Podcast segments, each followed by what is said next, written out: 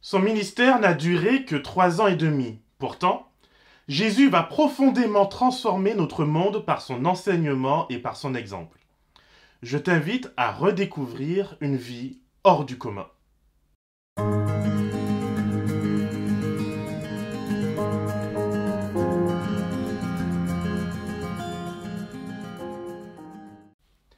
Jésus est un prédicateur itinérant qui prêche de village en village et de ville en ville un message inhabituel. Il est proche d'un rabbin sans pour autant, du moins à notre connaissance, être passé par les écoles rabbiniques de son temps. Ce qui marque le plus à son sujet, c'est que son enseignement ne se contente pas de répéter ce qu'ont dit d'autres personnes avant lui. Il a intégré les écrits sacrés, il les connaît bien. Mais surtout, il leur redonne vie il ne se contente pas de prêcher, il vit ce qu'il prêche en lui donnant un cœur. La spiritualité et la religiosité de Jésus se démarquent particulièrement de celle des pharisiens, qui, comme lui, ne sont pas des rabbins, en tout cas pas officiellement. Les pharisiens sont des laïcs, c'est-à-dire des personnes sans fonction religieuse établie. Mais pourtant, ces pharisiens s'efforcent néanmoins de respecter les 613 commandements de la loi de Moïse, et ce avec zèle. Jésus va les féliciter de leur grande connaissance de la Bible, ainsi que pour leur piété, tout en dénonçant leurs dérives, à savoir l'intégrisme et le légalisme, ainsi que leur interprétation limitée et ritualisée des Écritures. Plutôt que d'être une opportunité de se rapprocher de Dieu et de leur prochain, les pharisiens utilisent la Bible comme un prétexte pour s'éloigner des autres et pour se démarquer.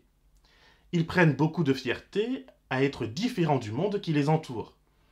Eux sont le peuple du reste, le petit groupe de saints et de fidèles qui ne se mélangent pas aux autres, même s'ils sont juifs comme eux. Mais leur dégoût de l'autre va encore plus loin si ces derniers sont des païens, ou comme on dirait aujourd'hui, des gens du monde. Il n'est pas étonnant qu'ils s'offusquent lorsqu'ils voient Jésus manger avec des pêcheurs, des collabos romains et des prostituées. Tout aussi choquant pour eux, Jésus ne pratique pas toujours les purifications rituelles imposées par la tradition. Il se laisse inviter chez les pharisiens et oublie de se laver les mains jusqu'au coude. Jésus, étant bon joueur, non seulement ne s'excuse pas de choquer son hôte, mais il profite de cette situation pour lui rappeler l'importance d'une purification intérieure, celle du cœur. Je pourrais citer encore l'épisode de la femme impure à cause d'une perte de sang, et qui touche Jésus, Loin de se considérer comme impur lui-même, Jésus va entrer en dialogue avec cette femme et lui donner ce que son cœur désire, c'est-à-dire la restaurer dans sa dignité de femme et d'être humain. Pourtant, l'exemple de la vie de Jésus qui me marque le plus se trouve dans Matthieu 12, où Jésus va toucher à un sujet qui, en tant que pasteur adventiste, m'est plutôt cher. Dans cette histoire, Jésus traverse un champ de blé un jour de sabbat. Rien que là, l'histoire commence mal. Un juif pieux n'ayant rien à faire dans un tel endroit un tel jour. Ensuite, c'est comme s'il l'avait fait exprès. Jésus ne fait aucun reproche alors que ses disciples sont en train de cueillir et manger des épis de blé. Je te rappelle qu'un Israélite, ayant été trouvé coupant du bois un jour de sabbat, a été exécuté au chapitre 15 du livre des Nombres. C'est donc un sujet très sérieux. C'est pourquoi la réponse de Jésus en défense de ses disciples semble en premier lieu très difficile à réconcilier. Voici pourtant ce que j'en comprends. Il affirme que les prêtres transgressent impunément le sabbat en se mettant au service du temple et qu'il est bien plus grand que le temple. Où est le rapport avec la fringale de ses disciples? La clé de lecture de Jésus se trouve pour moi dans cette phrase qui fait partie de sa réponse au verset 7. Si vous saviez ce que signifie je désire la bonté et non les sacrifices, vous n'auriez pas condamné des innocents. Les disciples de Jésus sont-ils des prêtres? Et de ce fait, sont-ils innocents de transgresser le sabbat?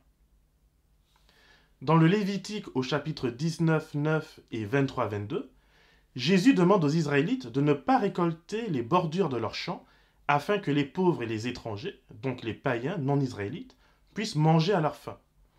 Bien que Jésus et ses apôtres ne soient pas pauvres, il est probable que leur style de vie en itinérance ne leur permette pas toujours de préparer un repas copieux. Ayant faim, ils ont donc récolté du blé un jour de sabbat. Il ne s'agit bien sûr pas d'une récolte pour vendre au marché et tirer profit, mais d'une récolte de blé pour satisfaire un besoin essentiel, c'est-à-dire un bien commun. De même, les prêtres et les lévites coupaient du bois pour les holocaustes du sabbat. Ils puisaient de l'eau, ils nettoyaient les ustensiles. Bref, ils travaillent un jour de sabbat et pourtant, ils n'étaient pas considérés comme profanant le sabbat du fait de leur action, du fait que leur action servait un bien commun. Ne faisons pas passer les pharisiens pour ce qu'ils n'étaient pas. La majorité des juifs acceptaient qu'il était possible de transgresser les commandements dans un cas de vie ou de mort, y compris si c'était la vie d'un animal qui était en jeu.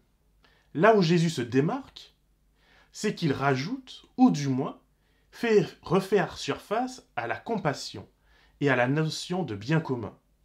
C'est la raison pour laquelle il soigne un homme à la main sèche un jour de sabbat, alors que, comme le fait remarquer le rabbin, il aurait très bien pu le faire un autre jour de la semaine. Une main sèche, après tout, ne représente pas une question de vie ou de mort.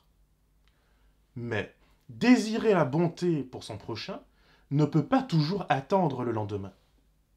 Ce que Jésus dit et fait dans ces exemples est très fort. Le temple, c'est lui. Or, tout ce que nous faisons au plus petit parmi nous, c'est comme si c'était à lui que nous l'avions fait. Donc, comme si nous l'avions fait au profit du temple. Il y a là quelque chose de très profond à méditer euh, sur le sens que nous donnons au sabbat, au culte et à notre adoration. Suis-je au service d'un temple de pierre ou suis-je au service d'un temple de chair, là où réside l'Esprit Saint? Jésus va encore ajouter l'exemple de David et de ses compagnons qui se servent des pains de proposition qui sont situés dans le tabernacle, sans que Dieu ne les punisse. Ces pains sont pourtant réservés exclusivement à l'usage des prêtres. Ces pains sont considérés comme étant saints. Or David est impur, puisqu'il est en guerre. Un homme de guerre qui a touché la mort ne peut pas entrer en contact avec le sanctuaire. C'est une abomination. D'ailleurs, les guerriers hébreux de l'époque ne voulaient même pas entrer en contact avec leurs propres femmes de peur de les rendre impurs, ce qui explique qu'Uri dorme sur le seuil de sa porte plutôt qu'avec sa femme. Le Fils de l'homme est le Seigneur du sabbat. Le sabbat est au cœur de la loi de Dieu. Cette loi n'a pas été donnée pour soumettre l'homme et que ce dernier soit à son service, mais bien le contraire. La loi divine est donnée pour servir l'homme, pour éclairer sa conscience, le tourner vers Dieu et lui servir de bénédiction. Le drame, c'est que cette loi soit ignorée comme à l'époque des juges, où chacun faisait comme il voulait, et ce avec toutes les dérives qui en découlent. Ou alors, le drame, c'est que cette loi soit idolâtrée, placée sur un piédestal comme une idole à qui on rend des libations. La position de Jésus me semble claire. Il incarne la loi, lui donne du sens, en nous montrant comment elle peut nous rapprocher de Dieu et comment elle peut nous rapprocher également de notre prochain. Elle se vit dans cette emblématique Tu aimeras ton Dieu de toute ta force, de tout ton cœur et de toute ta pensée, ainsi que dans la règle d'or tu aimeras ton prochain comme toi-même. L'amour et la compassion sont au cœur de cette loi et de son application. Si ma pratique spirituelle et religieuse ne dégage pas cet amour et cette compassion, alors quelque chose ne va pas. Si ma vie quotidienne n'est pas marquée par le souci de Dieu pour mon frère et ma sœur, alors peut-être que je ne porte pas les bons fruits. Mais encore, si je ne suis pas un lieu de refuge, un sanctuaire de compassion pour mes frères et sœurs en Christ, alors je crains que ma foi ne soit vaine. Mais comment être un refuge pour l'autre si je ne suis pas à son contact? Jésus, comme les apôtres après lui, ne vont pas hésiter à faire appel à leur culture pour expliquer le message du salut. En plus de son usage très rabbinique de la parabole, voici quelques exemples de similitudes entre les enseignements de Jésus et ceux des rabbins. Dans le célèbre sermon sur la montagne, Jésus dit Heureux ceux qui font preuve de bonté, car on aura bonté pour eux. Matthieu 5, verset 7. Dans le Talmud, la tradition juive dit Celui qui fait preuve de bonté envers les autres, le ciel lui fera grâce. Jésus dit encore, dans Matthieu 5, 37, Que votre parole soit oui pour oui, non pour non, ce qu'on y ajoute vient du mal. Dans le Talmud, la tradition juive dit ceci. Que votre oui soit oui et que votre non soit non. Toujours dans Matthieu, au chapitre 7 et au verset 3, Jésus dit Pourquoi vois-tu la paille qui est dans l'œil de ton frère et ne remarques-tu pas la poutre qui est dans ton œil? Dans le Talmud, la tradition juive dit ceci À celui qui te dit Tu as une paille dans l'œil, tu répondras Retire d'abord la poutre du tien. Bien que ces exemples ne soient pas concluants, puisqu'il est possible que ce soit les rabbins tardifs qui aient plagié Jésus, je peux ajouter l'apôtre Paul citant la poésie crétoise, plus exactement un prêtre païen crétois du nom d'Épiménide, ou toujours l'apôtre Paul parlant aux Athéniens de leur Dieu inconnu sur la base d'une idole. Je peux aussi parler de Pierre, de Jude, de Jean, qui font tous les trois référence aux best-sellers de leur époque, à savoir les livres d'Enoch, qui sont un peu l'équivalent de notre Seigneur des Anneaux d'aujourd'hui. Le sacré pour Dieu n'est pas synonyme avec repli sur soi, mais au contraire, désigne ce qui est mis à part pour servir au salut du monde. Il s'agit du cœur de celui qui ne se mélange pas avec le mal pour mal agir, mais qui sait se servir des réalités de son temps pour diriger les regards vers Dieu. J'ai encore beaucoup d'autres exemples et de situations, mais cette vidéo est déjà bien assez longue, et j'espère avoir réussi à passer un message. Je vais conclure avec une définition du mot compassion que j'aime bien. La compassion est un sentiment par lequel un individu est porté à percevoir ou ressentir la souffrance d'autrui, et poussé à y remédier par amour moral ou éthique. La compassion, c'est percevoir le besoin de l'autre, mais c'est aussi le ressentir, en comprendre l'urgence, la gravité, la nécessité. La compassion, c'est aller jusqu'au bout pour sauver l'autre. Dieu n'a pas chargé Noé de condamner ses contemporains. Noé devait seulement construire une arche, c'est-à-dire un moyen de salut pour ses contemporains. C'est en refusant ces avertissements qu'ils se sont condamnés eux-mêmes. Jean 3, 17 dira quelque chose de similaire. Jésus a été envoyé dans le monde pour sauver le monde, et non pour le juger. C'est en rejetant Jésus qu'une personne se condamne elle-même.